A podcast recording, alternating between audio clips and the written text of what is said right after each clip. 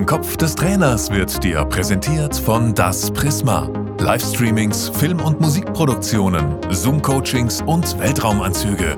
www.das-prisma.de Hallo und herzlich willkommen zu einer neuen Ausgabe von Im Kopf des Trainers mit einem Trainer, der auf der europäischen Bühne schon ganz, ganz oben gearbeitet hat, Real Madrid trainiert hat, mit Barcelona, mit Real Meister geworden ist in Spanien. Hallo und herzlich willkommen, Bernd Schuster. Ja, hallo. Sie sind beim Trainerkongress in Freiburg, machen selbst die Fortbildung Ihrer Lizenz. Wie, wie geht es Ihnen gerade? Ja, mir geht es eigentlich sehr gut. Äh, ich verfolge natürlich den Fußball in der ganz Europa, fast die ganze Welt. Und äh, ja, hier der Lehrgang, die Lizenz zu verlängern. Gut, man trifft wieder alte Freunde und man hört wieder etwas Neues. Ich sage auch immer, wir müssen auch mit der Zeit gehen. Ja? Wir können ja nicht sagen, das, was bei uns früher war, das ist alles richtig gewesen und gut gewesen.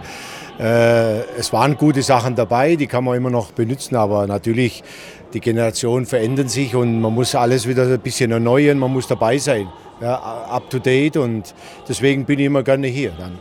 In welchen Punkten haben Sie an sich festgestellt, dass Sie sich da als Trainer vielleicht verändert haben im Vergleich von ein paar Jahren davor? Ja, es gibt einfach die Informationen sind weitergegangen, ja, was, was, die, was die Kondition, was das technische, die technische Ausbildung der Spieler anbetrifft und so weiter. Wir haben, wir haben das ja früher sehr viel über Auge gemacht und so einfach von der Kenntnis her, weil man selber Fußballer war, da man selber Trainer, gute Trainer gehabt hat. Ja, man hat das so ein bisschen übernommen, aber das geht heute einfach nicht mehr. Ja, man muss da ein bisschen eine Mischung finden. Und ich habe es immer so gemacht, dass Dinge, mit denen ich leben konnte, die habe ich schon dazugenommen. Ja, nicht alles, weil manchmal geht das ein bisschen zu weit. Aber Verletzungsinformationen über Spiele, wenn man heute alle drei Tage spielt, das ist schon eine tolle Sache, dass man das so auf den Tisch bekommt und dass man da Leute um sich herum hat, die das wirklich äh, sehr gut machen und das ist eine Riesenhilfe für uns. Wie würden Sie Ihre Philosophie als Trainer denn beschreiben? Ich habe es immer einfach gemacht. Ich habe es immer so gemacht, wie ich mich als Fußballer gesehen habe, wie ich gedacht habe. Und ich habe immer gedacht, wenn du äh, das hinkriegst, dass deine Spieler äh, genauso gerne auf dem Platz sind wie du und gerne Fußball spielt, auch wenn das konditionell immer dabei war, ja, das ist ein bisschen unangenehm immer, aber da, war, da kann man auch Spaß dabei haben. Und ich habe immer so, so gehabt, dass ich diese Spielphilosophie, die ich gerne hatte und wie ich sie gesehen habe, dass ich das gerne übertragen habe auf meine Mannschaften. Das hat eigentlich ganz gut funktioniert. Das finde ich interessant, weil Sie waren ja kein gewöhnlicher Spieler, Sie waren ein außergewöhnlicher Spieler, der auch so den genialen Moment mal auf den Platz zaubern konnte. Denkt man da nicht als Trainer, oh, jetzt muss ich aber auch was Besonderes vielleicht mit meiner Mannschaft erarbeiten? Ja, das habe ich auch gedacht äh, späterhin. Aber dann habe ich gesehen, äh, gut, es gibt natürlich Spieler, äh, die nicht auf dieser Höhe sind. Ja, das geht, da muss man auch ein bisschen äh, Geduld haben und ein bisschen Nachsicht haben, dass natürlich nicht alle elf oder alle 20 Spieler, die man im Kader hat, dass die natürlich auf dem Niveau kommen können, wie du das vielleicht früher warst, auch von den Gedanken her. Ja. Aber das spielt sich dann ein mit der Zeit, mit den Jahren merkt man das und man hat ja nicht immer nur eine Spitzenmannschaft vor sich und äh, da muss man halt ein bisschen mehr Geduld haben, ähm, hat äh, Fingerspitzengefühl haben, aber das funktioniert alles. Bei welchem Spieler hatten Sie denn das Gefühl, den habe ich jetzt besonders gut erreicht und dem konnte ich jetzt vielleicht mehr mitgeben als anderen Spielern? Also ich muss ehrlich sagen, ich habe also immer so diese Stürmer, da war es immer am einfachsten ich muss immer sagen, die waren auch hervorragend ausgebildet. Ob das Spanier war, Deutsche oder, oder Holländer, Portugiesen. Da merkt man dann auch, wie, das, wie die Jungs von unten rauf schon sehr gut ausgebildet werden. Und da kommt dann das Talent dazu. Und da muss ich sagen, das war immer toll, mit denen zu arbeiten, weil die fast schon meine Gedanken gelesen haben und das sofort rübergebracht haben. Äh, wo ich die meisten Probleme hatte, war zum Teil mit den Außenverteidigern, mit den Außenspielern. Äh, das merkt man heute noch, dass die viele Fehler begehen, was Abseitsbildung anbetrifft mit dem Innenverteidiger.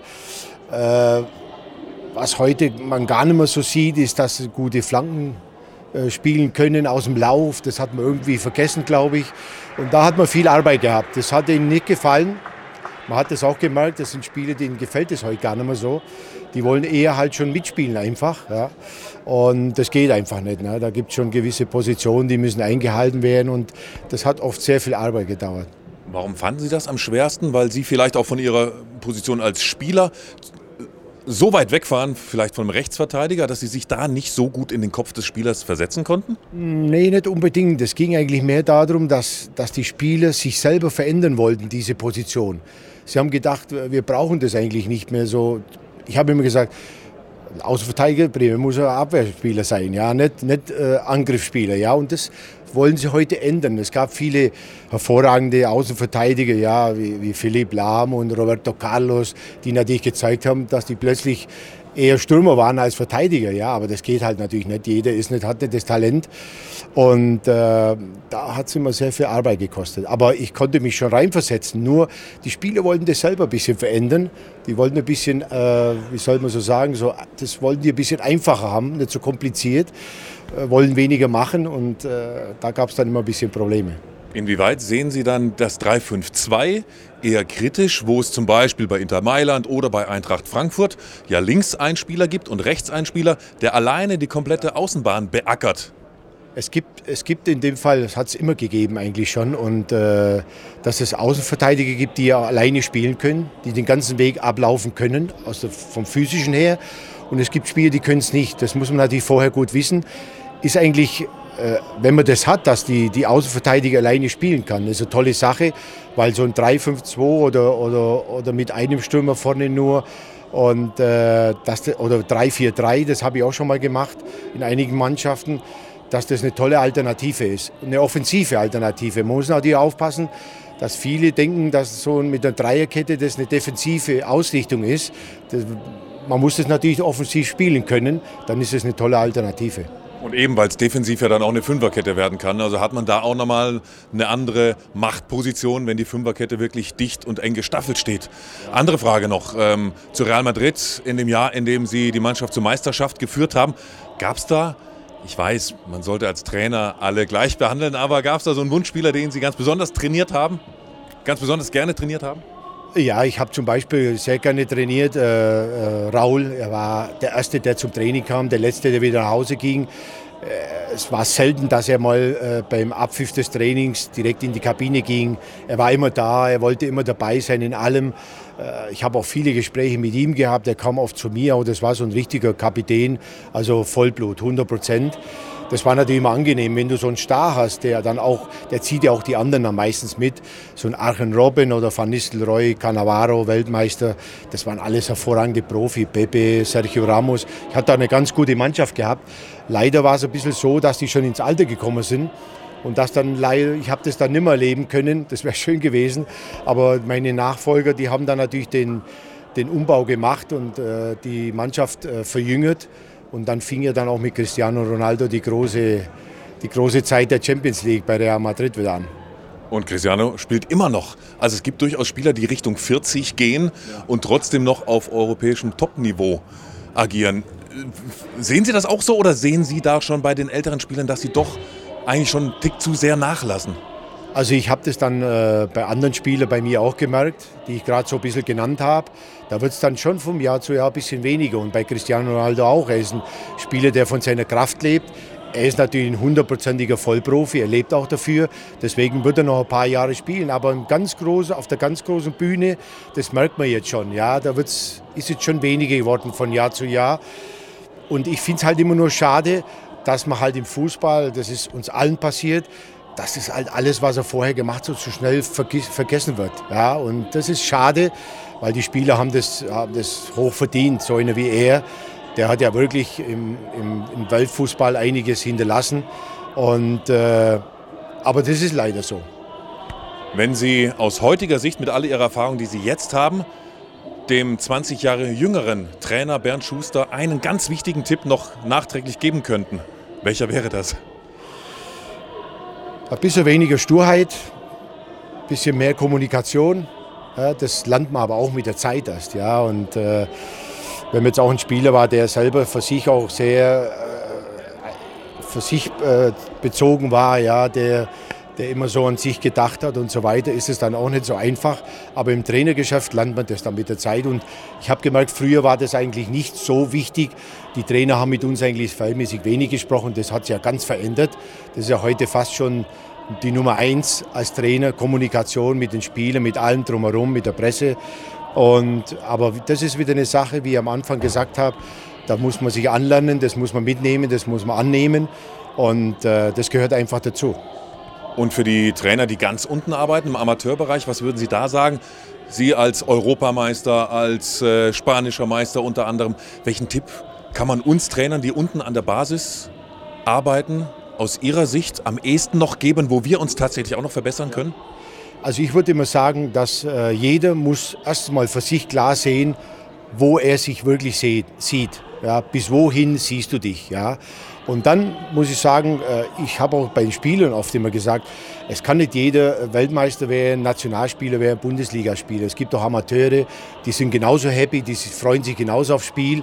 Und als Trainer ist das genauso. Wir kommen nicht alle, schaffen es bis oben hin. Ja?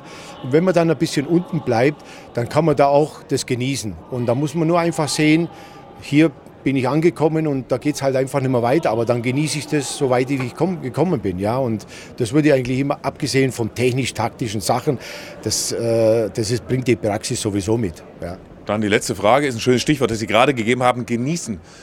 Wenn Sie heute Fußball schauen, was genießen Sie beim Fußballschauen? Am meisten sind das Trainer vielleicht, wo Sie merken, oh, das ist aber ein schöner taktischer Kniff oder sind das Spieler? Also ganz offen gefragt, was genießen Sie beim Fußballschauen aktuell am meisten? Also bei den Trainern wird es ein bisschen schwieriger, weil das ist heute so allgemein heute. Das ist heute ganz schwierig, dass du heute noch irgendwie so eine Überraschung bringen kannst, taktisch mäßig oder so. Also da sind heute alle schon so super drauf eingestellt. Das sieht man schon schnell und da kann man eigentlich ganz wenig machen. Ich finde es immer noch toll, wenn man so diese äh, Spieler sieht, die so eine Extraklasse noch haben, ja, die noch die Übersicht plötzlich wie man bei uns früher gesagt hat, der hat auch Augen hinten oder so, ja. Und dann so technische Sachen, wo man sagt, oh halt, äh, das kann nicht jeder. Also da bin ich immer noch äh, gerne dabei und sitze dann zu Hause und äh, genieße das, wenn ich solche Typen Spieler noch sehe. Die gibt es ja noch. Da haben Sie doch auch jemanden im Kopf. Ja, da gibt es immer noch den einen oder anderen und wir haben gerade Mbappé jetzt die letzte Zeit viel gehabt mit Madrid und so weiter. Das ist auch ein Genuss, wenn der den Ball in, ja, im Fuß hat und, und geht dann so durch die Schlangen durch oder die Spieler durch. Ja, so Typen Neymar, natürlich Messi haben wir über viele Jahre gehabt. Äh, mein Hauptspieler, den ich immer genossen habe, war Sidan. Ja, wenn du Sidan gesehen hast, du hast immer gedacht, gib den doch bitte den Ball. Ja. so war das bei allen. Also da gibt's, Gott sei Dank kommen immer wieder welche nach. Ja. Aber haben Sie es dann bedauert, dass Mbappé sich für Paris Saint-Germain entschieden hat und eben nicht zu Real Madrid gegangen ist? Ich schon ein bisschen, weil ich denke, dass das ist ein Typ Spieler, der muss in einer der besten Ligen spielen. Mir tut es ein bisschen weh, dass er in der französischen Liga spielt. Er müsste in England spielen, Deutschland oder, oder, oder, oder Spanien. England sehe ihn vielleicht gar nicht so, das kommt ihm nicht so gut, aber, aber Deutschland, Spanien, wäre eine super Liga und da spielt er halt auch mit dem Besten. Das musst du eigentlich heute. Ja. Aber er ist noch jung genug. Er wird da vielleicht noch mal hinkommen, schätze ich. Dann herzlichen Dank, dass wir Ihnen in den Kopf des Trainers schauen durften. War mir eine große Freude, mit Ihnen zu quatschen. Herzlichen Dank, Bernd Schuster. Ja, auch. Vielen Dank. Danke, alles Gute. Tschüss. Danke, tschüss. Im Kopf des Trainers wurde dir präsentiert von Das Prisma. Livestreamings, Film- und Musikproduktionen, Zoom-Coachings und Weltraumanzüge. www.das-prisma.de